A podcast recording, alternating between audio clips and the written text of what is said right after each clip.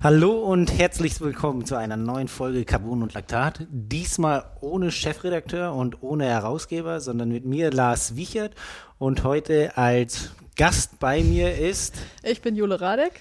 Ihr, kennt, ihr kennt mich vielleicht ähm, ja, von dem ein oder anderen Podcast, in dem ich schon mal dabei war. Ansonsten bin ich auch Redakteurin bei Triathlon und bei Swim. Und ähm, ja, Schwimmen ist auch eigentlich eher mein, eher mein Steckenpferd. Was hast du am Wochenende gemacht? Warst du da auch schwimmen, die Feiertage? Nee, tatsächlich nicht. Da habe ich mich mal auf Laufen und Radfahren beschränkt. Ähm, wird langsam, aber Schwimmen bleibt trotzdem so meine eher stärkere Disziplin. Ja, bei mir war es so am Wochenende, äh, ich musste mir von Anna anhören, dass ich, von unserer Redakteurin, dass ich immer noch mit langen Handschuhen unterwegs bin. Ich hatte sie am Wochenende, da hatte ich einen Lauftest gemacht, habe ich sie ähm, Fahrradfahren sehen, äh, war ganz erstaunt, dass sie da ohne Handschuhe unterwegs war. Ich war eher relativ dick eingemummelt und da haben wir festgestellt, dass ich dann doch eher derjenige bin, der erst ab äh, 20 Grad so gefühlt ohne Handschuhe unterwegs ist und Anna schon äh, möglichst früh irgendwie bei 10 Grad ihre Handschuhe ablegt und da ähm, irgendwie so das Stück Stoff eher störend ist. Ja. Ähm, genau. Aber sonst äh, war ich auch Fahrradfahren, hat sehr viel Spaß gemacht. Jetzt bei dem Wetter hat man auch gemerkt, der Deich hier in Hamburg war überfüllt, würde ich mal sagen. Da bin ich dann doch schon immer froh, eher südlich der Elbe unterwegs zu sein, wo es nicht ganz so voll ist. Aber bei dem Lauftest äh, war ich nördlich der Elbe. Da habe ich schon deutlich gemerkt, dass da äh, die Rad-Community in Hamburg sehr groß ist. Ja, ich habe gestern auch, sagen wir mal, es war zeitlich wahrscheinlich ungünstig geplant, dass ich gelaufen bin. Schön an der Elbe gelaufen. Also Slalom kann ich jetzt. Das war Dafür war es gut, aber ansonsten hätte ich mir wahrscheinlich eher eine andere Zeit aussuchen sollen. Ja, das ist dann wahrscheinlich fast so, wie man beim bei Laufwettkämpfen oder so ein Ticken im Startblock drin steht. Da ist es meistens dann ja auch so etwas mit Slalom verbunden ähm, nach dem Start, aber ja. Ja, das Gefühl kenne ich gar nicht mehr. ich bin wirklich ewig nichts mehr gelaufen, was so, also außerhalb des Trainings glaube ich, das letzte Mal, dass ich wirklich was gelaufen bin, müsste der Trierer Stadtlauf 2009, 2010 gewesen sein, wenn überhaupt noch. Okay, das ist danach, ein bisschen her. Danach habe ich mich da gut von ferngehalten. Und beim Schwimmen bist du ja eh in der vorderen Startgruppe, wenn, also da hat man dann keine Probleme. Ja, sehr schön. Äh, so starten wir hier auf jeden Fall in die Folge und wie jede Folge auch hat auch dieser Podcast heute einen Presenter. Ihr werdet ihn wahrscheinlich kennen. Es ist AG1. Athletic Greens. AG1, das sind sorgfältige ausgewählte Zutaten in einer expertengeschützten Formulierung für eine Ernährung, die diverse Gesundheitsbereiche unterstützt. AG1 ist ein leckeres, grünes Smoothie-Getränk, das für viele Triathletinnen und Triathleten inzwischen zur täglichen Routine gehört. So zum Beispiel trinken auch Sebastian Kienle oder Laura Philipp, die am 7. Mai in Utah um die WM-Krone im Ironman kämpfen, jeden Morgen eine Flasche AG1. Und das nicht nur zu Hause, sondern auch im Trainingslager. Da Triathletinnen und Triathleten ja eher viel unterwegs sind, hat AG1 für die Hörerinnen und Hörer dieses Podcasts ein ganz besonderes Angebot aufgelegt. Wenn ihr jetzt unter athleticgreens.com slash Carbon und Laktat eure Erstbestellung aufgebt, bekommt ihr zur Monatspackung nicht nur eine schicke Aufbewahrungsdose und eine praktische Shaker-Bottle dazu, sondern auch zehn handliche Travel Packs, die euch auf eure sportliche Reise begleiten. Natürlich gelten auch weiterhin die 60 Tage Geld-Zurück-Garantie und die Möglichkeit, dass ihr eure AG1 Experience jederzeit pausieren oder auch stornieren könnt. Wenn ihr mehr über die Vorzüge von AG1 wissen wollt, dann lest gern den Beitrag auf unserer Website, den wir in den Show Notes dieser Episode verlinkt haben. Dort findet ihr auch die URL und das Angebot mit den 10 Travel Packs. So, Jule, auf geht's. Rein in das Thema. Es gab ja eigentlich nur ein Thema, so gefühlt nur ein Thema, auf das alle gewartet haben. Jan Frodeno hat sich endlich zu Wort gemeldet. Ähm, auch so mit mit dem Untertitel in dem Sinne, weil bis jetzt keiner gefragt hat, ja. ähm, hat er sich endlich geäußert. Und man muss in dem Sinne feststellen, es ist leider die Absage für Utah. Ja, das Thema stand ja schon im Raum, spätestens ab Mittwoch als dann ähm, über Twitter die, ersten, ähm, die erste Meldung kam, Jan Frodeno würde nicht starten und es wäre bestätigt. Von ihm gab es ja bis zu dem Zeitpunkt noch überhaupt nichts. Er hat sich dann Donnerstag, so knapp 24 Stunden später, gemeldet und gesagt, äh, ja, es äh, wird dieses Jahr nichts in Utah und ähm, er fokussiert sich jetzt auf ähm, Hawaii im Herbst. Ja, Spatzen hatten es ja schon lange von den Dächern gepfiffen oder es ist schon äh, vermutet, äh, dadurch, dass Jan Frodeno ja wirklich lange Zeit nur auf den Skiern unterwegs war, im Höhentrainingslager, da neue Sachen getestet hat, die äh, so, sag ich mal, trainingstechnisch nicht ganz so äh, zu ihm gepasst haben aus den letzten Jahren. Und jetzt hat er sich halt wirklich damit gemeldet, dass er einen Teilabriss der Achillessehne hat und ähm, ja, ein Start in Utah auf jeden Fall nicht in Frage kommt. Wenn man jetzt eben schaut, wie sich das Ganze entwickelt hat oder weswegen sie da eventuell auch den Start in Utah eher absagen als eventuell, äh, wenn es Hawaii wäre, glaube ich, äh, kann man schon ganz klar sagen, dass Hawaii für das Frodeno-Lager oder für Jan Frodeno da einfach viel, viel mehr im Fokus steht und diesen ganzen Mythos Weltmeisterschaft noch mehr mitlebt als Utah. So schätze ich es jetzt ein, wie sie da gerade auch die Pressemitteilungen rausgegeben haben. Ja, wahrscheinlich schon. Und ähm, er sagt ja auch in seinem ähm, Video, was er dann Donnerstagnachmittag gepostet hat, dass er ähm, zwar laufen kann, aber es nicht länger als eine Stunde wirklich gut geht. Und ja, eine Stunde reicht eben nicht für einen ähm, Marathon oder für den, also nicht mal für einen Halbmarathon. Und dann noch mit der Vorbelastung, vorher schwimmen, gut, das wird wahrscheinlich weniger Probleme mit der Achillessehne geben und noch 180 Kilometer Radfahren. Hinten drauf der Marathon mit, ähm, wahrscheinlich schon mit Schmerzen dann beim äh, Wechsel. Ja, hat wahrscheinlich mit dem Ziel, dann nochmal Weltmeister, da Weltmeister zu werden, keinen Sinn. Absolut. Also ich schätze es ähnlich ein, also oder wenn ich es aus meinen eigenen sportlichen Tagen so sehe, wenn jetzt ähm, Ironman Hawaii vor der Tür stehen würde, glaube ich, würde er da nochmal versuchen, alles auf eine Karte zu setzen und das Risiko eventuell sogar eingehen. Ähm, auch wenn er im Training nur, sag ich mal, eine Stunde schnell laufen kann, würde er da, denke ich, das Risiko auf jeden Fall eingehen und versuchen, ähm, alles auf eine Karte zu setzen.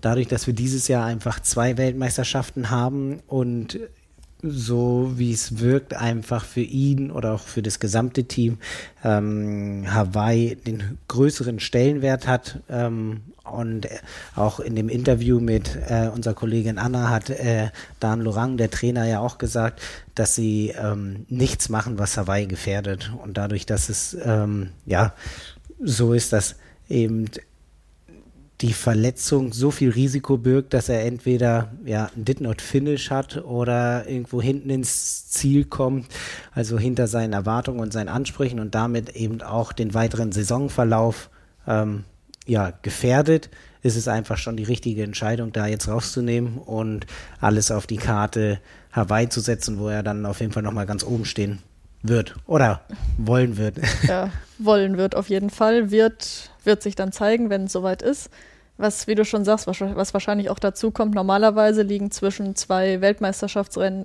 ähm, zwölf Monate. Also ja, jetzt liegen dazwischen fünf Monate.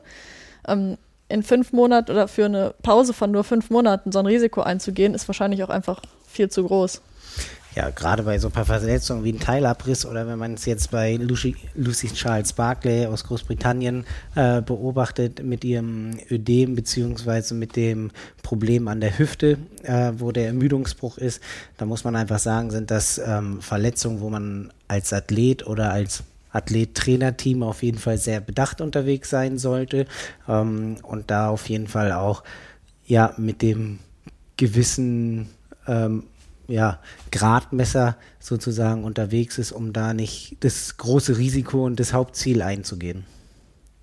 Ja, gerade weil so eine Verletzung ja auch, wenn du es wenn du damit falsch umgehst, kann ja ein langfristiges Aus auch bedeuten, wenn es ganz, ganz schlecht läuft.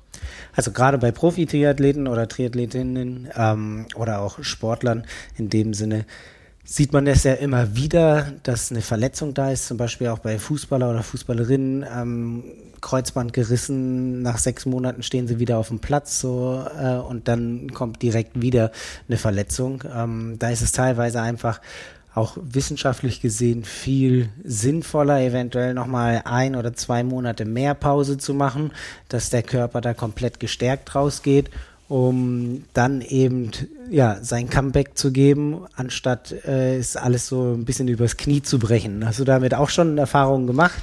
Ähm, ja, ich habe relativ viel Glück, dass ich nie wirklich besonders schlimme Verletzungen hatte. Ich hatte, ich glaube, das Schlimmste, worauf ich zurückblicken kann, ist ein Bänderriss im Knie. Ähm, ja, hat nicht so viel Spaß gemacht, aber zu der Zeit bin ich auch eigentlich nur geschwommen. Also da gab es für mich keine wirkliche andere Sportart. Von daher war es dann nicht so schlimm. Ähm, ich habe nur, wie mein ehemaliger Trainer mal sagte, ein Talent dafür, nach Erkältung oder so viel zu schnell einzusteigen wieder. Ähm, ist bisher alles gut gegangen, ähm, hat sich mittlerweile auch ähm, gebessert. Das war eher so ja, mit so 15, 16, 17, 18 Jahren, dass ich halt gedacht habe, ja, okay, ich huste nicht mehr so stark ab zum Training und dann nach dem Training da wie so eine Wasserleiche wieder aus dem Becken gekrochen bin. Ja, das ist, glaube ich, so ganz häufig das äh, Problem, auch, also nicht nur im Leistungssport, sondern auch im Hobbysport. Man hat immer so dieses Gefühl, wenn ich jetzt nicht trainiere, es nicht mache, die anderen gehen zum Training, wären besser, ich verliere hier meine meine Form und muss eher dann gucken, dass ich da irgendwie hinterherkomme. Da kann ich absolut so die Gedanken verstehen, dass man dann immer wieder versucht, eher früher anzufangen, ähm, auch eher testet, wenn zum Beispiel so ein Teilabriss der Achillessehne ist. Also ist nichts extrem gravierendes, ähm, aber es braucht einfach Zeit, darf nicht zum Komplettabriss kommen. Aber ähm, so wie bei Jan Frodeno ist es ja so, dass er da einfach immer wieder auch trainieren kann. Und äh, da ist dann, denke ich, schon ab einem gewissen Zeitpunkt so eine gewisse Schmerztoleranz da. Äh, der Athlet oder die Athletin wird immer versuchen, ihm ja an diesem Schmerz lang zu trainieren, denkt, es funktioniert. Und irgendwann ist die Spirale dann halt ein bisschen zu weit überspannt oder der Bogen zu weit überspannt, so dass man da eben komplett pausieren muss, weil man immer wieder versucht ranzutesten, als anstatt einmal irgendwie so einen Monat Pause zu machen. Ja, das ist ja auch das, was ähm, Jan Frodeno jetzt auch in seinem Video gesagt hat. Wenn man immer versucht, sein Limit zu finden und sei es nur das Limit, ab hier beginnt der Schmerz und äh, weiter kann ich jetzt nicht, dann wird man es eben irgendwann erreichen und dann ist ja ist das ein ganz, ganz schmaler Grad zu, ich bin am Limit, aber es geht noch und der Bogen ist jetzt überspannt und es geht nicht mehr. Und ähm, das wird ja sowohl für Hobbysportler als auch für Profis und alles, was dazwischen liegt, ähm, ist es ein Lernprozess, den man irgendwann auch, ähm, den man ja beschreitet oder den man durchläuft. Und bei dem man irgendwann an den Punkt kommt zu sagen, okay, jetzt ist ähm, der Punkt für mich erreicht, an dem ich aufhören muss, auch wenn ich mich eigentlich noch einigermaßen gut fühle, aber ich weiß, wenn ich jetzt weitermache, dann ist hier vorbei und dann falle ich vielleicht vier, fünf, sechs, sieben, acht Wochen aus und habe einen größeren Nachteil dadurch, als wenn ich jetzt einfach mal sage, okay, zwei Wochen Pause und dann geht es aber wieder weiter. Ja, gerade da sind ja auch, oder ist dann die Kommunikation gefragt zwischen Athlet und Trainer, Athletinnen und Trainerin. Ähm, wie hast du es gehandhabt? Hast du da versucht, immer direkt offen zu sagen? Oder hast du gedacht, okay, hier, kleine verschnupfte Nase, das muss er jetzt nicht wissen, ich kann, kann ich selber trainieren gehen? Also, ich kenne das so ein bisschen aus meiner Erfahrung, wenn ich da irgendwie ein Zimperlein hatte oder so, da bin ich jetzt nicht direkt zum Trainer gegangen, habe das gesagt, sondern habe das quasi erstmal so ein bisschen mit mir ausgemacht. Aber ich denke schon, dass da ja eben das Zusammenspiel zwischen Athlet und Trainer ziemlich stimmen muss. Also wie man jetzt zum Beispiel bei Dan Laurent auch gesehen hat, ist es, glaube ich, ähm, mit Lucy Charles Barclay hat er ja auch noch eine Athletin, die er betreut, die eben auch verletzt ist für Utah. Hat er, glaube ich, da einfach zwei Athleten und Athletinnen, die komplett anders ähm, dann von ihm behandelt werden konnten, dadurch, dass er ja mit Jan Frodeno einfach schon eine ewig lange ja, Trainer-Athleten-Funktion ja. hat und ähm, mit Lucy Charles Barclay ja erst relativ neu zusammenarbeitet und da vielleicht noch nicht hundertprozentig ja, alles komplett eingeschliffen ist und natürlich auch, wenn es immer so ein bisschen remote-mäßig ist, er nicht komplett vor Ort ist und nicht sieht, wie sie da eventuell ihre Einheiten macht. Ähm, wie, wie schätzt du das dann ein? Ähm, ja, also bei mir war auch immer so, ähm, gut, ich hatte wenig Möglichkeiten, dass, dass mein Trainer das nicht mitbekommt. Ich habe lange Zeit bei meinem Vater trainiert. Ähm, ja, da hatte ich keine Möglichkeit zu sagen, du, mir geht's eigentlich super und ich gehe jetzt zum Training, wenn ich dann zu Hause ähm, total verschnupft auf dem Sofa saß. Also da war es irgendwann so, dass ich einfach dann gesagt habe, ja, okay, mir geht's jetzt eigentlich wieder gut.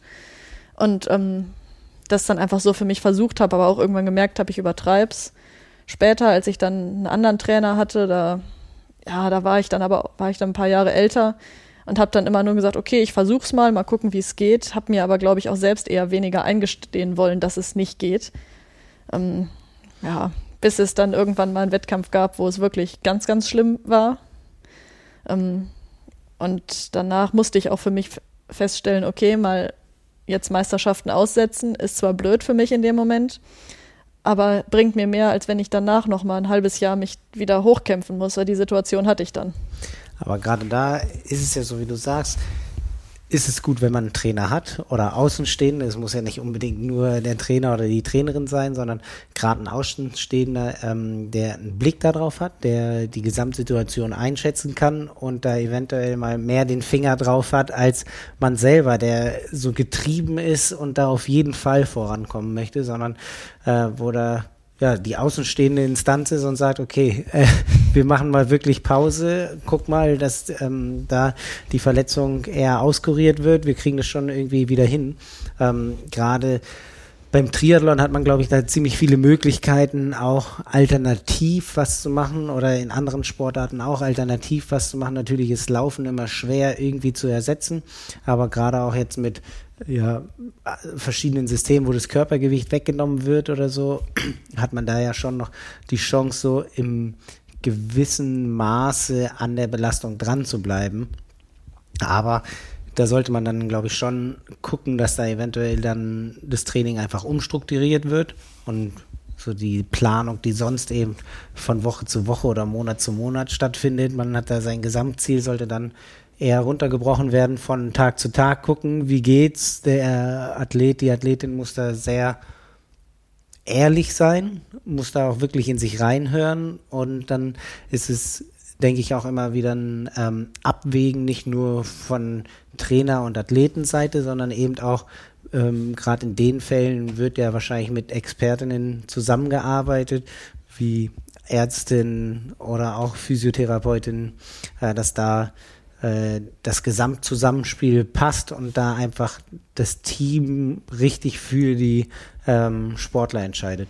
Ja. Ja, das ist ja wahrscheinlich sowieso der wahrscheinlich größte Unterschied zwischen ähm, Profis und ähm, Freizeitathleten. Ähm, das größere Team, das dahinter steht. Ich denke mal, die meisten Age-Grouper, die das halt für sich machen, haben ihren Trainer oder haben nicht mal einen direkten Trainer. Das gibt es ja auch immer wieder. Ähm, und vielleicht ein Physiotherapeut, zu dem man ab und an mal hingeht. Aber die Betreuung ist natürlich nicht so engmaschig wie bei einem Profi, wo das ganze Team auch komplett zusammenarbeiten kann. Das kann man sich ja als äh, Freizeitathlet meistens gar nicht wirklich leisten. Und dementsprechend muss man natürlich auch viel ehrlicher zu sich selbst sein, als man es dann als Profi müsste, weil da vielleicht immer noch mal drei, vier, fünf andere Leute sagen, nee, das machst du jetzt nicht, weil dies und das. Das, stimmt. Also als Age Grouper ist man viel mehr für sich alleine zuständig, für, viel mehr für sich selbst. Das heißt, äh, wenn ich einen Zwicken merke, dann muss ich mir erstmal einen Arzttermin machen, eventuell lange warten. Da hat man als Profisportler natürlich die gute Karte, dass man da ein, ja, ein Netzwerk hat, wo man direkt hin kann, direkt abgecheckt wird. Und wenn es optimal läuft, so kenne ich es, dass dann der Arzt direkt einen weiterleitet und das eben wirklich vom ersten Moment an, wo man in, in der Betreuung ist, auch direkt durchgeht, anstatt dass es dann irgendwie schleppend wird, man da noch auf gewisse Termine warten muss und alles Mögliche. Das ist natürlich äh, als Age-Grouper da noch viel, viel schwieriger und ich glaube, als Age Group Athlet ist dann auch nochmal das Problem, dass man eben im Hinterkopf auch, oder ich habe es auf jeden Fall so, dass ich da natürlich die Startgebühren habe, die ich gezahlt ja. habe, äh, die Gesamtkosten, wenn da keine Reiserücktrittsversicherung ist oder so, ähm, dann fällt das auch noch alles mit rein. Also da hängt ja finanziell meistens mehr dran als bei beim Profi-Triathleten oder Tri Triathletin. Ja, und beim Profi sind die Optionen größer. Also wenn ich mich jetzt als Age Grouper für ein Rennen entscheide und mich dafür melde, dann, wie du sagst, ich habe die ganzen Kosten, die dafür anfallen und kann dann schlecht sagen, nee, mir geht's jetzt irgendwie nicht so gut, ich verschiebe mein Rennen mal lieber auf, vier Wo in, auf ein Rennen in vier Wochen. Als Profi habe ich viel eher die Möglichkeit dazu zu sagen, nee, das geht jetzt nicht aus Verletzungsgründen, aber in vier Wochen kann ich und dann verschiebe ich meinen Startplatz, beziehungsweise äh, setze mich woanders auf die Startliste. Ja, also als gutes Beispiel finde ich, wer da auf jeden Fall auch immer wieder stark zurückgekommen ist äh, nach Rückschlägen, ist zum Beispiel Sebastian Kienle, kann man ja schon sagen, der da auch äh, immer wieder Probleme mit seiner Achillessehne hatte. Äh, wer sich zum Beispiel letztes Jahr in Rot dann angeguckt hat, dass er da ausgestiegen ist, ähm, auch aus gesundheitlichen Gründen und dann aber eben wirklich wieder erstärkt in ähm, Südafrika dann unterwegs war, äh, kann auch einfach sehen, dass so ja eine gewisse Reha eben auch ja einen teilweise stärker wiederkommen lässt, als man vielleicht zu diesem Zeitpunkt war. Und als Athlet muss man dann die Reha auch eher als ja eine direkte Wettkampfvorbereitung ansehen, ja. aus meiner Sicht. Ja, mit Sicherheit. Und ja, es äh,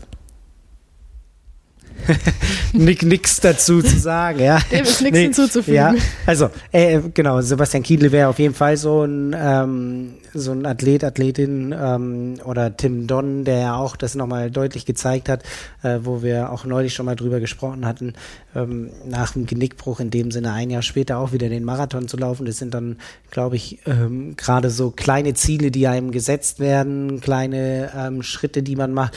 Man muss es eben wirklich immer langfristig sehen. Man darf sich da nicht zu zu engen Zeitplan setzen, weil dann kommt eben wieder der Stress mit dazu, der auf jeden Fall die gesamte ähm, ja, Heilung eben auch reduziert bei Lucy, Lucy Charles Barclay ist es ja auch so durchgeklungen, dass da eben nicht nur die Trainingsbelastung äh, insgesamt gestresst hat, sondern auch so der gesamte Alltag da ähm, aufgrund von unterschiedlichen Dingen mit reingespielt hat. Und ähm, da hatten wir ja auch in einem Artikel äh, geschrieben, dass eben diese Stress- und Belastungsbewältigung nicht nur im Training zu steuern ist, sondern eben auch im Alltag. Weil wenn da ähm, nochmal ganz viele Faktoren dazukommen, dann ist das eine Spirale, wo man nicht mehr rauskommt, beziehungsweise die Erholung äh, nicht mehr einsetzt.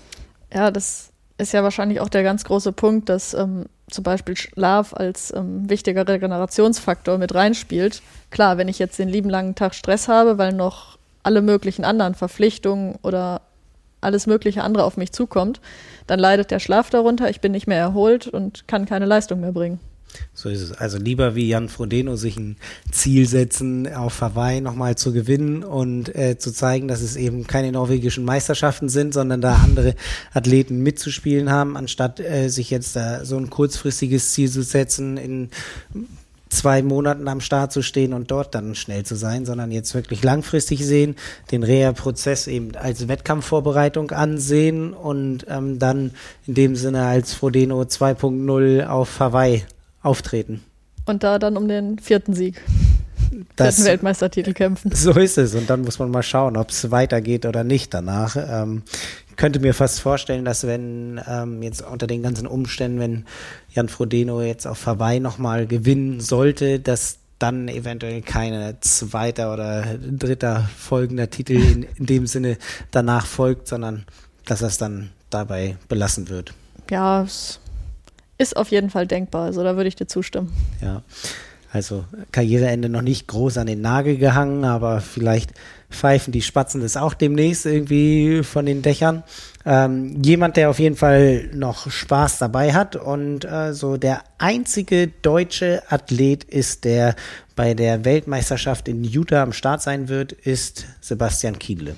Naja, er ist jetzt nicht der einzige äh, deutsche äh, Athlet, er ist der einzige Deutsche, der schon mal auf dem Podest stand. So rum, Entschuldigung, da habe ich mich äh, versprochen, genau. Äh, und es sind ja noch drei andere dabei, bei richtig, Männern. Und, und er ist der generell der einzige Athlet, so rum, der Hawaii gewonnen hat, der ähm, in Utah am Start ist, so rum war es.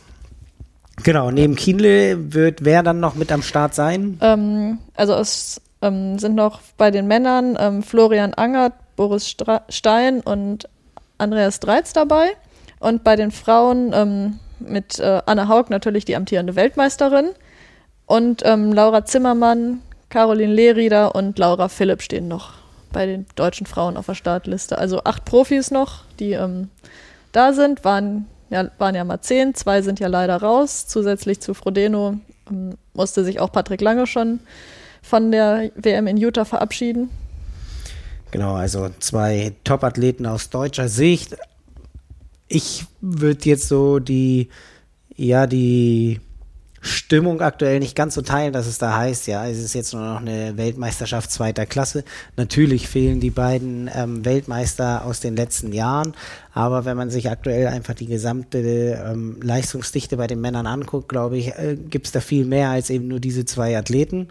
Und da könnte aus meiner Sicht schon ja, ein mega spannendes Rennen entstehen und da sollte man gar nicht so darauf pochen, dass es jetzt ja eine Weltmeisterschaft der zweiten Klasse ist, sondern es ist wie bei vielen Weltmeisterschaften, dass eventuell mal ähm, Top-Leute nicht mit am Start sind. Äh, so ist es diesmal, aber ähm, da können sich äh, eben Sportler oder Sportlerinnen in den Vordergrund stellen und da eventuell auch nochmal in so eine Position stellen, dass sie für Kona vielleicht auch nochmal ähm, da weiter oben auf der Favoritenliste stehen, aus meiner Sicht. Ja, und es ist ja, es gehört ja eben auch zum Sport dazu. Also wir haben ja vorhin schon gesagt, der Körper ist nun mal das, was, ähm, worauf es beim Sport ankommt und Verletzungen kommen da nicht mit rein.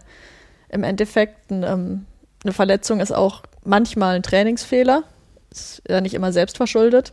Und das gehört dazu. Und wenn ich mich, wenn ich zum Saisonhöhepunkt nicht fit bin und als Favorit ausfalle, ist für mich persönlich blöd gelaufen. Vielleicht sagt die Konkurrenz auch, oh, jetzt habe ich mal bessere Chancen. Kann sein, aber trotzdem deswegen dann sozusagen, es ist nicht, es hat nicht mehr den gleichen Wert wie vorher. Finde ich auch irgendwo gegenüber den anderen Sportlern, die ja auch sich für eine Weltmeisterschaft qualifiziert haben. Gerade bei den Profis lief ja die Qualifikation nicht per E-Mail. Ähm, sie haben ja trotzdem noch ihre Daseinsberechtigung da und gehören zu den Besten der Welt. So ist es. Also da kann man nichts gegen sagen. Aus deutscher Sicht würde ich sagen, ist es bei den Männern eher so eine kleine Außenseiterrolle oder nicht die hundertprozentige Favoritenrolle. Da haben sich aktuell eben wirklich mit ähm, Gustav Iden oder Christian Blumenfeld zwei andere reingespielt. Wenn man sich jetzt anguckt, ähm, Lionel Sanders aus Kanada ist da auf jeden Fall auch schon wieder hart ähm, dabei. Sein Material, so wie ich es gesehen habe, ist er immer noch äh, eher auf dem alten unterwegs, auf dem alten Fahrrad und wird da, glaube ich, auch ähm, mit starten. Ähm, wenn man dann zu den Frauen guckt, ist das schon ja viel mehr eigentlich so die Sache, wer schlägt eventuell die beiden Deutschen. Ja. Also ja, Anna Haug als amtierende Weltmeisterin. Ähm, sie sagt ja selber von sich, sie ist eigentlich nicht die Jägerin, sondern nee, sie ist eigentlich nicht die Gejagte, sondern sie ist eigentlich eher die Jägerin. Ähm, vielleicht auch dadurch, dass sie ja in der dritten Disziplin im Laufen sehr, sehr stark ist und ähm, das Feld dann auch so ein bisschen vielleicht von hinten aufrollt. Ähm, heißt die anderen vielleicht nach dem Rad vorne und dann kommt Anne Haug. ja, auf jeden Fall ähm, zwei ja ganz unterschiedliche Rennen von der Dynamik her wahrscheinlich, ähm, was so das deutsche Rennen angeht. Also wenn man ähm, bei den Männern eventuell betrachtet, würde ich sagen, ist Florian Angert so derjenige, der beim Schwimmen wahrscheinlich so mit am weitesten vorne aus dem Wasser kommt, da eventuell auch die ähm, bessere Radgruppe noch erwischt. Ähm, Kienle oder Sebastian Kienle und Boris Stein, genauso wie André Dreiz, werden da auf ihre ähm, Fahrradstärke ein bisschen hoffen müssen und ähm, da schauen, dass sie ja bei dem doch sehr anspruchsvollen Kurs anfangs auf jeden Fall Meter gut machen, ähm, die Lücke schließen und dann, wenn es in den harten Anstieg geht, hoffen, dass sie dann eventuell die Lücke geschlossen haben, weil für ja, größere und schwerere Athleten in dem Sinne wird es dann natürlich auch nicht leichter, äh, da die Höhenmeter zu absolvieren. Ja, gerade weil die Höhenmeter ja doch nicht so, nicht so gleichmäßig über die Strecke verteilt sind, sondern eher im zweiten, in der zweiten Rennhälfte oder in der zweiten ähm, Streckenhälfte dann eher kommen was ja doch schon eine ordentliche Vorbelastung mit sich bringt. Ja, das kann man wohl so sagen. Ja, also ich denke schon, dass sie eben versuchen müssen, auf der ersten, äh, im ersten Teil der Radstrecke da auf jeden Fall die Lücke zu schließen. Ähm, Ziel muss es dann natürlich sein, von den Vorderen da die Lücke eher offen zu lassen, dass da gar nicht zu sehr von hinten zugefahren werden kann, weil gerade würde ich sagen, ähm, leichte Athletinnen und Athleten und ähm, die eben auch eine gewisse Radstärke haben, haben da einfach einen gewissen Vorteil. Ähm, Im großen Loop Richtung Ende auf jeden Fall die ähm, ja, Strecke gut zu absolvieren, beziehungsweise da den Abstand dann größer werden zu lassen und dann Richtung Laufen gut. Laufen ist immer entscheidend beim äh, Ironman, aber da glaube ich, wird es dann auch wieder schwieriger, die starken Radfahrer, die eventuell beim Schwimmen auch schon vorne mit ausgestiegen sind, äh, im Laufen irgendwie aufzuholen. Dafür ist die Leistungsdichte dann doch zu groß, als dass da so große ähm, Lücken beim Laufen noch komplett geschlossen werden können. Ja. Ja, sehr schön. Ähm, wenn wir jetzt mal so die Utah ein bisschen verlassen, aber in Amerika bleiben, ähm, als nächstes Rennen steht da der Ironman Texas auf dem Programm, jetzt am Wochenende. Am Samstag, ne? Genau. Und also am 23. Das so ist es. Ähm, wenn man sich da so die Starterfelder anguckt, äh, fällt so ein bisschen auf, dass ja, das Männerrennen doch internationaler ist als das Frauenrennen, da auch ein paar mehr große Namen unterwegs sind. Ähm, mit welchem Rennen wollen wir anfangen? Ähm, ja, lass uns mit dem Frauenrennen anfangen, oder? Genau, können wir mit den Frauenrennen anfangen. Also wenn man sich da so anguckt, ähm, zu, ja, zu den Favoritinnen würde ich sagen, zählen ähm, so Jocelyn McCauley aus Amerika, ähm, Johanna Rüther aus der Schweiz. Das ist auch so die einzige Athletin bis jetzt, die sich schon für die Weltmeisterschaft auf Hawaii qualifiziert hat. Und dann ähm, vielleicht den Deutschen so ein bisschen bekannt schon über den dritten Platz vom Ironman Hamburg ist Lauren Brandon aus Amerika. Das sind so aus meiner Sicht die drei, ja, die da schon größtenteils mit ums Podium kämpfen können. Ja. Vom Rennverlauf würde ich sagen, versucht Lauren Brandon da wieder eine gute Lücke beim Schwimmen hinzukriegen. Ähm, die ehemalige Leistungsschwimmerin äh, ist da doch schon immer die schnellste äh, aus dem Wasser mit ähm, ja, gut drei Minuten unter 50, ähm, so um die 47 schafft sie schon zu schwimmen. Das sind Zeiten, da kann ich nur von träumen. ähm, ja, und ähm, sonst wird's halt interessant. Also Josine äh, McCauley, die zum Beispiel letztes Jahr Zweite hinter Laura Philipp in Finnland wurde. Oder beim Ironman Florida hatte sie im Laufduell gegen Laura Zimmermann verloren. Da hatte ja Laura Zimmermann sich den ähm, Qualifikationsspot für Hawaii geholt. Ähm, ja, das sind, glaube ich, so wirklich so diejenigen, die da sehr interessant sein könnten, wo man so ein bisschen das Augenmerk drauf legen kann. Ähm, sonst denke ich, könnten da noch ein paar Überraschungen mit reinkommen. Ja, und die ein oder andere, die dann vielleicht doch schon eine frühe Qualifikation für, für den äh, Herbst, für Hawaii ähm, sammelt und dann schon mal den, in den nächsten fünf Monaten sich ja dann gezielt darauf vor, vorbereiten kann, ohne noch ein zusätzliches Quali-Rennen machen zu müssen. Ja, da hatte zum Beispiel Johanna Rüther aus der Schweiz äh, ja in dem Sinne Glück. Die wurde Vierte beim Ironman Cozumel, wo Christian Blumenfeld den ähm, ja, vermeintliche Weltbestzeit aufgestellt hat.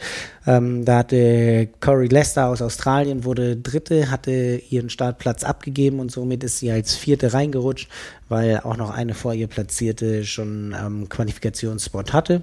Äh, so kann es natürlich auch gehen. Äh, für beide Rennen, für Männer und Frauen, gibt es in Texas auch jeweils zwei Qualifikationsspots für Hawaii, also schon gar nicht so uninteressant. Und da sieht man dann auch bei den Männern, dass da äh, einfach schon ein bisschen ja, Betrieb drin ist. Und ähm, die ja eine frühzeitige Qualifikation im Jahr und auch gerade im so ein bisschen im Schatten äh, von Utah da versuchen äh, ja die zweite Weltmeisterschaft in, Anspruch, äh, in Angriff zu nehmen. Ähm, ein Athlet ist uns aber so ein bisschen aufgefallen, der steht ähm, in Texas und auch in Utah auf der Startliste. Genau, und zwar ähm, Sam Lightlow. Also ich bin mir ehrlich gesagt bis heute nicht ganz sicher, wie man den Namen ausspricht. Ähm, er steht für Texas jetzt auf der Startliste, wird oder will aber auch ähm, zwei Wochen später dann in Utah starten. Ähm, ich habe jetzt nichts rausgefunden, ob er ähm, wirklich in Texas an den Start gehen wird.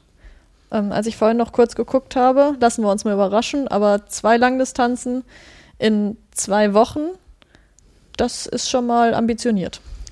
Das kann sonst nur ein Kanadier. ja. ja. Ähm, Nicht, dass er jetzt ähm, Sanders noch den Platz der meisten Langdistanzen streitig macht. So ist es. Ähm, interessant wird auf jeden Fall Ben Hoffmann, ähm, der sich schon qualifiziert hat für Hawaii, ist am Start, auch so derjenige, ja, der damit in den Favoritenkreis zählt.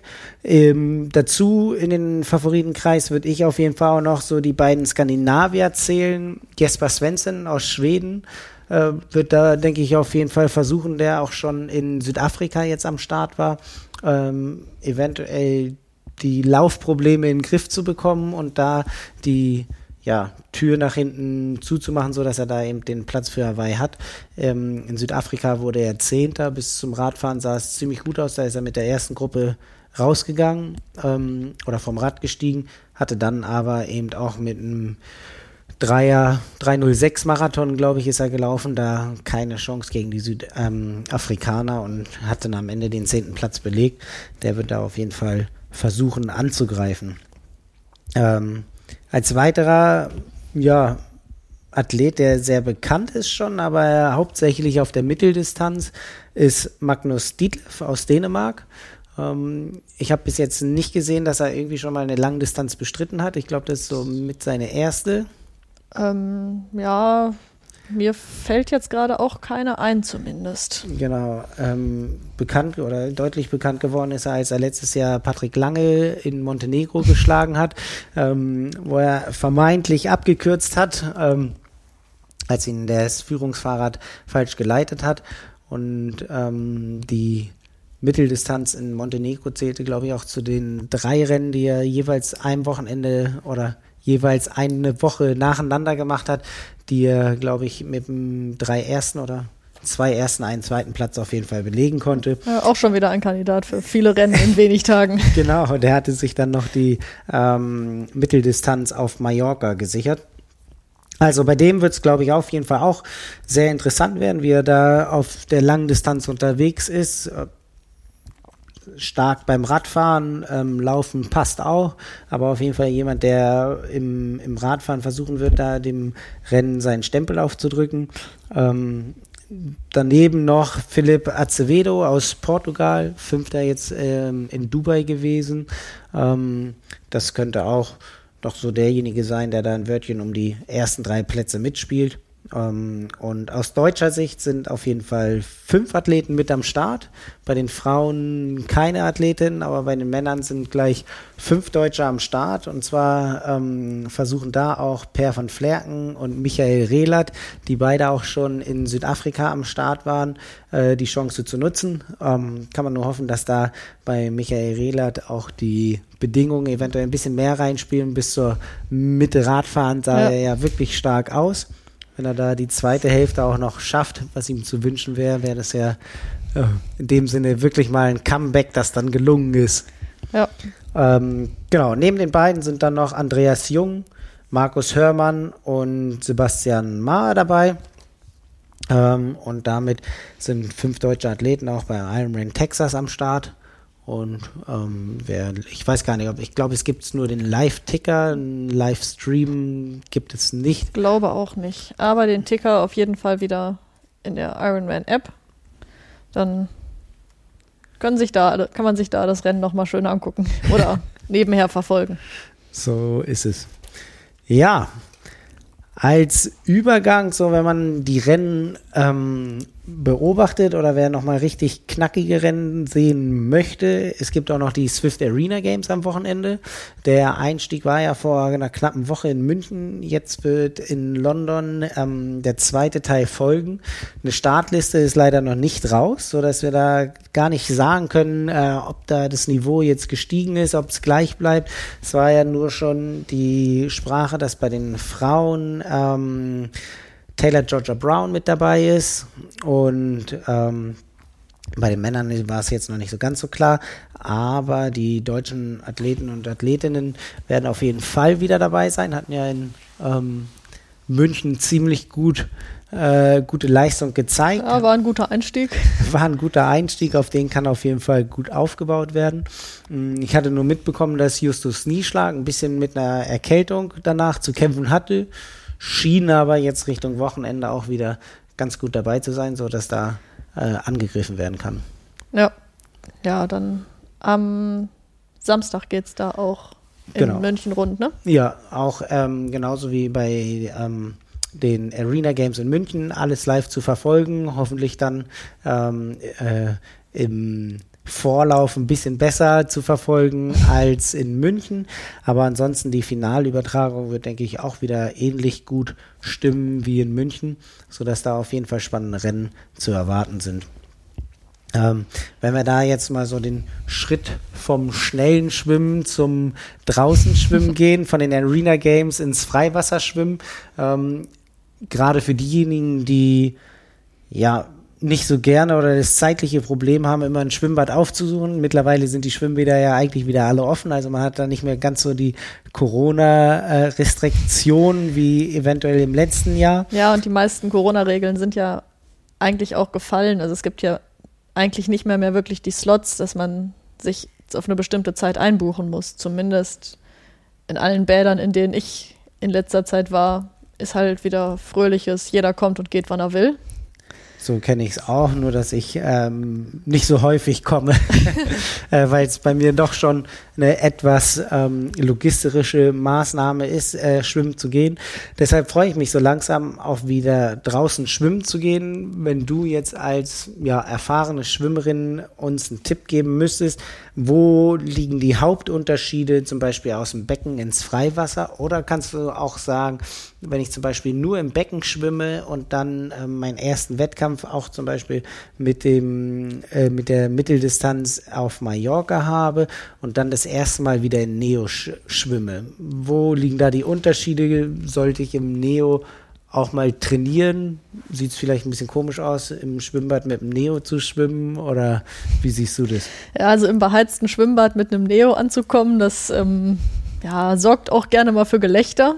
Ähm, ich kenne das auch so aus ähm, einigen Bädern, wenn wir dann da normal Training hatten, auch mit äh, vielleicht noch jüngeren Sportlern in der Mannschaft und dann kommen da einige an mit einem Neo. Äh, ja, es sorgt doch immer für große Erheiterung und bei dem einen oder anderen auch mal die Frage, ob die Neo-Träger in der Schwimmhalle halt auch wirklich richtig schwimmen können oder ob sie den Neo als Auftriebshilfe brauchen. Natürlich nicht, nicht ganz ernst gemeint immer. Ähm, aber der Neo ähm, beeinflusst natürlich die Wasserlage, schon allein dadurch, dass das Material für Auftrieb sorgt. Ähm, die Füße hängen vielleicht nicht mehr so tief im Wasser wie ohne Neo. Also dran gewöhnen sollte man sich auf jeden Fall. Ähm, wenn die Möglichkeit besteht, natürlich auch draußen, einfach um den Temperaturunterschied ähm, kennenzulernen und sich daran zu gewöhnen. Also es bringt mir relativ wenig, wenn ich in einer mit 28 Grad beheizten Schwimmhalle mit Neo schwimmen kann. Ähm, und dafür aber in einem offenen Gewässer, was dann vielleicht nur 14, 15, 16 Grad hat, ähm, überhaupt nicht mehr klarkomme. Ja, gut, wenn ich jetzt nicht die Möglichkeit habe, irgendwo rauszugehen, im Zweifel auch einfach über den äh, Blicken und blöden Sprüchen der anderen stehen und das trotzdem mal in der Halle auszuprobieren, um sich an die Wasserlage zu gewöhnen. Und der meiner Meinung nach größte Unterschied ähm, zwischen Becken und Freiwasser ist ähm, die Orientierung. Also im Becken ich habe eine schöne Linie auf dem Boden, ich habe klares Wasser, ich weiß genau, ich schwimme geradeaus, da ist eine Wand und dann schwimme ich geradeaus in die andere Richtung zurück. Und wie kann ich die Orientierung am besten trainieren, wenn ich im Freiwasser bin? Also, wenn du schon im Freiwasser bist, ähm, bestenfalls, wenn du nicht gerade eine Boje hast, um die du rumschwimmen kannst, das gibt es ja doch immer mal wieder, dass ähm, verschiedene Bojen auch in ähm, Gewässern sind, in denen Schwimmen erlaubt ist. Also auf in einer Schifffahrtsrinne sind zwar Bojen, aber da zu schwimmen ist so das andere Problem. ähm, das ist natürlich dann eine Möglichkeit. Ansonsten such dir Punkte am Ufer. Was weiß ich, ein ähm, besonders markanter Baum oder ein ähm, Gebäude. Irgendwas, wo du in die Richtung schwimmen kannst. Und dann gerne auch mal wendest und in eine andere Richtung zu einem anderen markanten Punkt schwimmst. Oder ja, vielleicht auch wenn du einen Trainingspartner hast, der sich irgendwo hinstellen möchte und dann immer in die Richtung schwimmen. Je nach Temperatur und Wassertemperatur steht der Trainingspartner auch gerne mal im Wasser und ähm, fungiert dann auch als Boje. Und wenn ich jetzt merke, ich schwimme zum Beispiel immer nach rechts oder nach links, äh, woran könnte das liegen? Also wie kann ich dann, ja, in so einem Crashkurs jetzt, ich bin eventuell nur noch einmal draußen im Freiwasser, bevor es dann nach Mallorca geht. Ähm, wie kann ich da am besten dann eventuell nochmal darauf Einfluss nehmen, dass ich da ja mehr eine gerade Linie schwimme. Weil im Schwimmbad fällt es mir leid, da sehe ich dann immer die Linie unter mir und dann geht es ins Freiwasser und auf einmal sehe ich die Boje und ich merke aber, wenn ich alle 20 Züge oder, oder so zur Boje gucke, dass ich mich dann doch irgendwie davon wegorientiere. Ähm, das ist eigentlich was, das kannst du sogar schon in einer Schwimmhalle trainieren, indem du immer mal wieder versuchst, ein paar Züge mit geschlossenen Augen zu schwimmen. Also gerade dadurch, wie du sagst, du siehst im Schwimmbad alles, du weißt, wo du hinschwimmst. Ähm, das sorgt dafür, dass du unterbewusst ähm, so Bewegungen ausgleichst. Dass du vielleicht mit dem rechten Arm stärker ziehst als mit dem linken, dadurch ja dann eher einen Rechtsdrall hast. Ähm, und das Ganze kannst du trainieren, indem du die Augen schließt ähm, und einfach mal guckst, wo schwimme ich dann hin? Bleibe ich vielleicht in der Leine hängen? Heißt das, ich schwimme dann nicht mehr geradeaus? Ähm, ja, und dann dadurch lang, längerfristig schon ähm, da rankommst. Du kriegst dann auch ein Gefühl dafür, ziehe ich mit dem rechten Arm vielleicht stärker oder ziehe ich den linken Arm so durchs Wasser, dass ich keine, dass ich keinen Druck mehr auf die Hand habe, sondern dass ich nur noch mit der Handkante im Wasser bin und eigentlich überhaupt keinen Vortrieb erzeuge. Also es ist langfristig machbar. Und ansonsten ähm, würde ich fast empfehlen, klar, alle 20 Züge gucken, aber ansonsten vielleicht einfach ein ähm, paar Züge häufiger gucken, um dich da erstmal dran oder ein Gefühl für zu kriegen und dich zu orientieren. Okay, äh, ich bin gespannt. Äh, sonst, ich habe mir auf jeden Fall schon einen Dreierzug angewöhnt, äh, damit man nicht immer nur zu einer Seite atmet, weil da hatte ich schon den Eindruck, dass wenn immer nur zu einer Seite geatmet wird, dass da natürlich auch durch den ja, Körperverbringung eh dann eher immer in die Richtung geht. Ähm, ansonsten bin ich da mal gespannt, wie gut ich da gerade auskomme. Ähm, dann noch die Frage, wenn ich den Neo anziehe, ich bin letztes Jahr das allererste Mal im Neo geschwommen, dann nach paar Einheiten, äh, als ich dann mal mit paar anderen unterwegs war, hieß es, ich äh, muss den weiter hochziehen. Ähm, ich bin in dem Sinne so reingeschlüpft wie in so eine Hose, habe geguckt, dass Arme und Füße durchkommen, aber irgendwie schien es dann ähm, doch das Verkehrte zu sein. Man muss da irgendwie schon schauen, dass es bis ganz nach oben rangerutscht ist, damit die Bewegungsfreiheit da möglichst groß ist.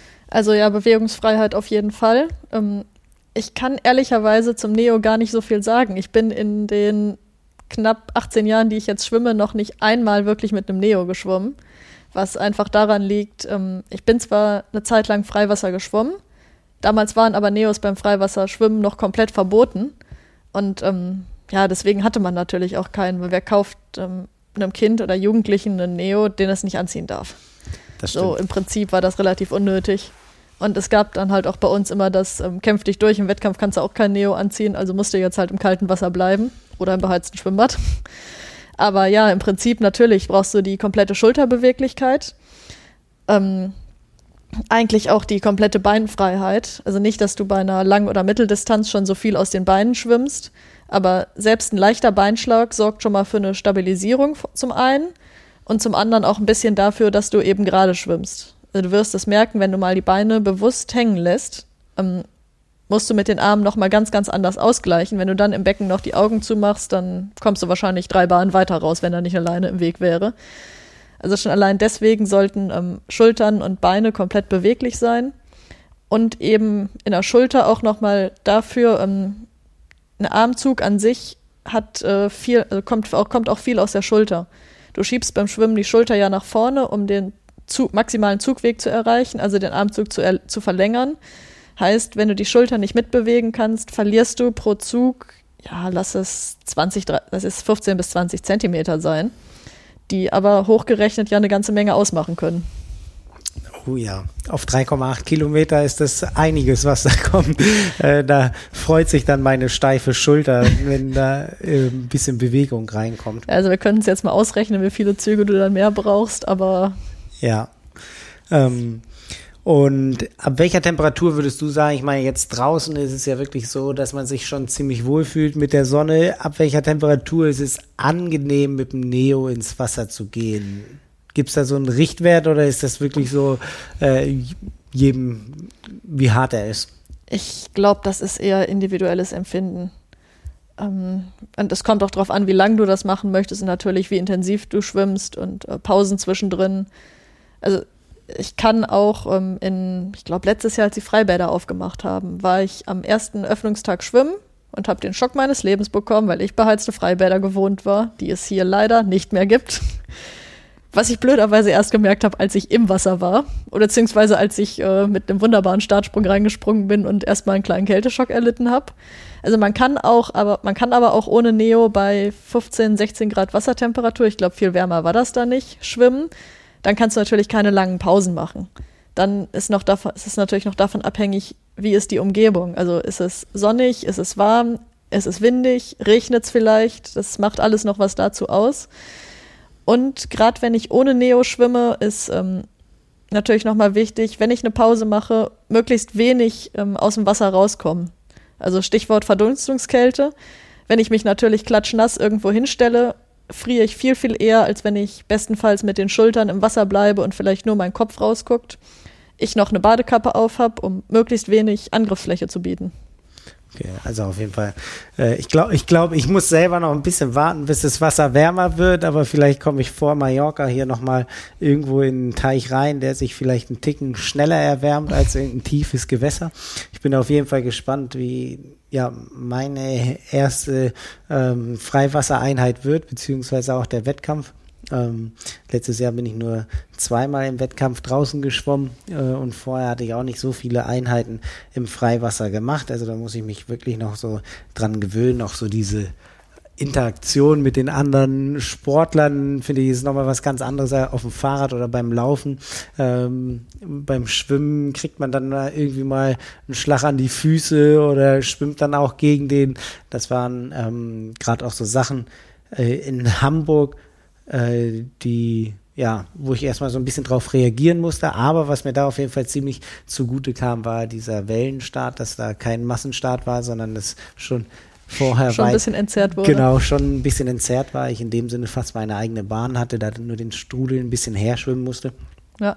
Da weiß ich gar nicht, wie das jetzt auf Mallorca sein wird. Muss Aber auch so Sachen kannst du natürlich im Becken üben. Also du kannst es immer wieder trainieren. Schnapp dir zwei, drei, vier, fünf Leute, mit denen du wirklich mal in einer Gruppe auf einmal startest oder so. Ich weiß nicht, wenn du beim, wenn du in deinem Schwimmbad die Möglichkeit hast, mal nicht auf einer eingeleinten Bahn zu schwimmen, sondern vielleicht auch eine Diagonale zu schwimmen, dass du das auch mit der Orientierung und nicht an ähm, Linien halten und so trainieren kannst. Das sind natürlich auch alles Sachen, die helfen. Wenden um eine Boje ist im Schwimmbad auch einfacher. Stell einfach irgendwen irgendwo hin und sag so, bleib da stehen, mach nix und schwimmst halt drumrum. ja, mal schauen. Also ähm, ich hatte neulich, ich glaube von Lukas Wojcik war das, äh, aus dem PWAG-Team, der kann ja wirklich extrem gut schwimmen. In meinen Gedanken sehe ich immer so aus wie er, aber das ist äh, weit davon entfernt. Er hatte nur gezeigt, wie man eine Boje umschwimmen kann und hatte dann zwei oder sich während des Umschwimmens um die Boje äh, so gedreht. Also anstatt quasi wirklich in der normalen Lage weiter zu schwimmen, hat er in dem Sinne so eine Schraube um ja. die Boje gemacht. Ähm, also wirklich richtig gut aus. Das sind aber wahrscheinlich äh, Sachen, mit denen kann ich mich erst später befassen, wenn dann auch meine Schwimmtechnik ein bisschen dynamischer aussieht, als sie aktuell ist. Also es hat ähm, natürlich den Vorteil, wenn, man, wenn du diese Schraube, beziehungsweise halbe Schraube ist es ja eigentlich nur fast, machst, ähm, du kommst enger an der Boje drumrum.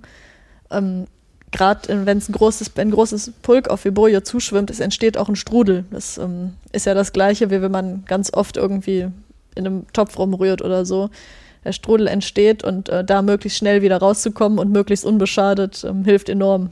Ja. Und klar, alles, was näher an der Boje ist, ist näher an der Optimallinie und macht die Strecke jetzt nicht unbedingt länger.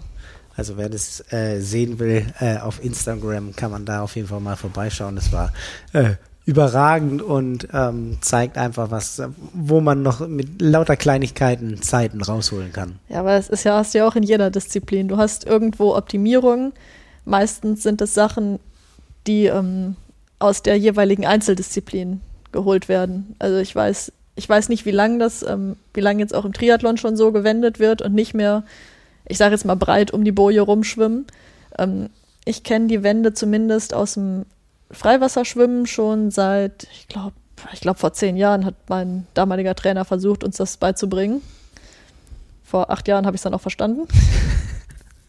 nee, äh, es war das erste Mal, dass ich es so gesehen habe. Also ähm, auch im Wettkampf habe ich es noch nie gesehen, war bei ihm auch während ein, eines Trainings, aber auf jeden Fall eine interessante Sache. Ich werde da mal drauf schauen, ob das irgendwelche Profis auch im Wettkampf machen. Ähm, vielleicht jetzt schon am Wochenende in Texas. Ähm, ich werde ein Auge drauf haben. Ja, einfach mal jetzt. Jetzt hast du es im Blick, jetzt weißt du, worauf du achten musst. so ist es. Ja, sehr schön. Damit sind wir am Ende von der heutigen Sendung. Und äh, wir wünschen euch eine schöne Woche. Verfolgt den Ironman Texas und die Swift Arena Games. Und dann hören wir uns ähm, nächste Woche in alter Frische. Ich sag Tschüss. Ja, dann danke fürs Zuhören. Bis zum und, nächsten Mal. Ja, tschüss.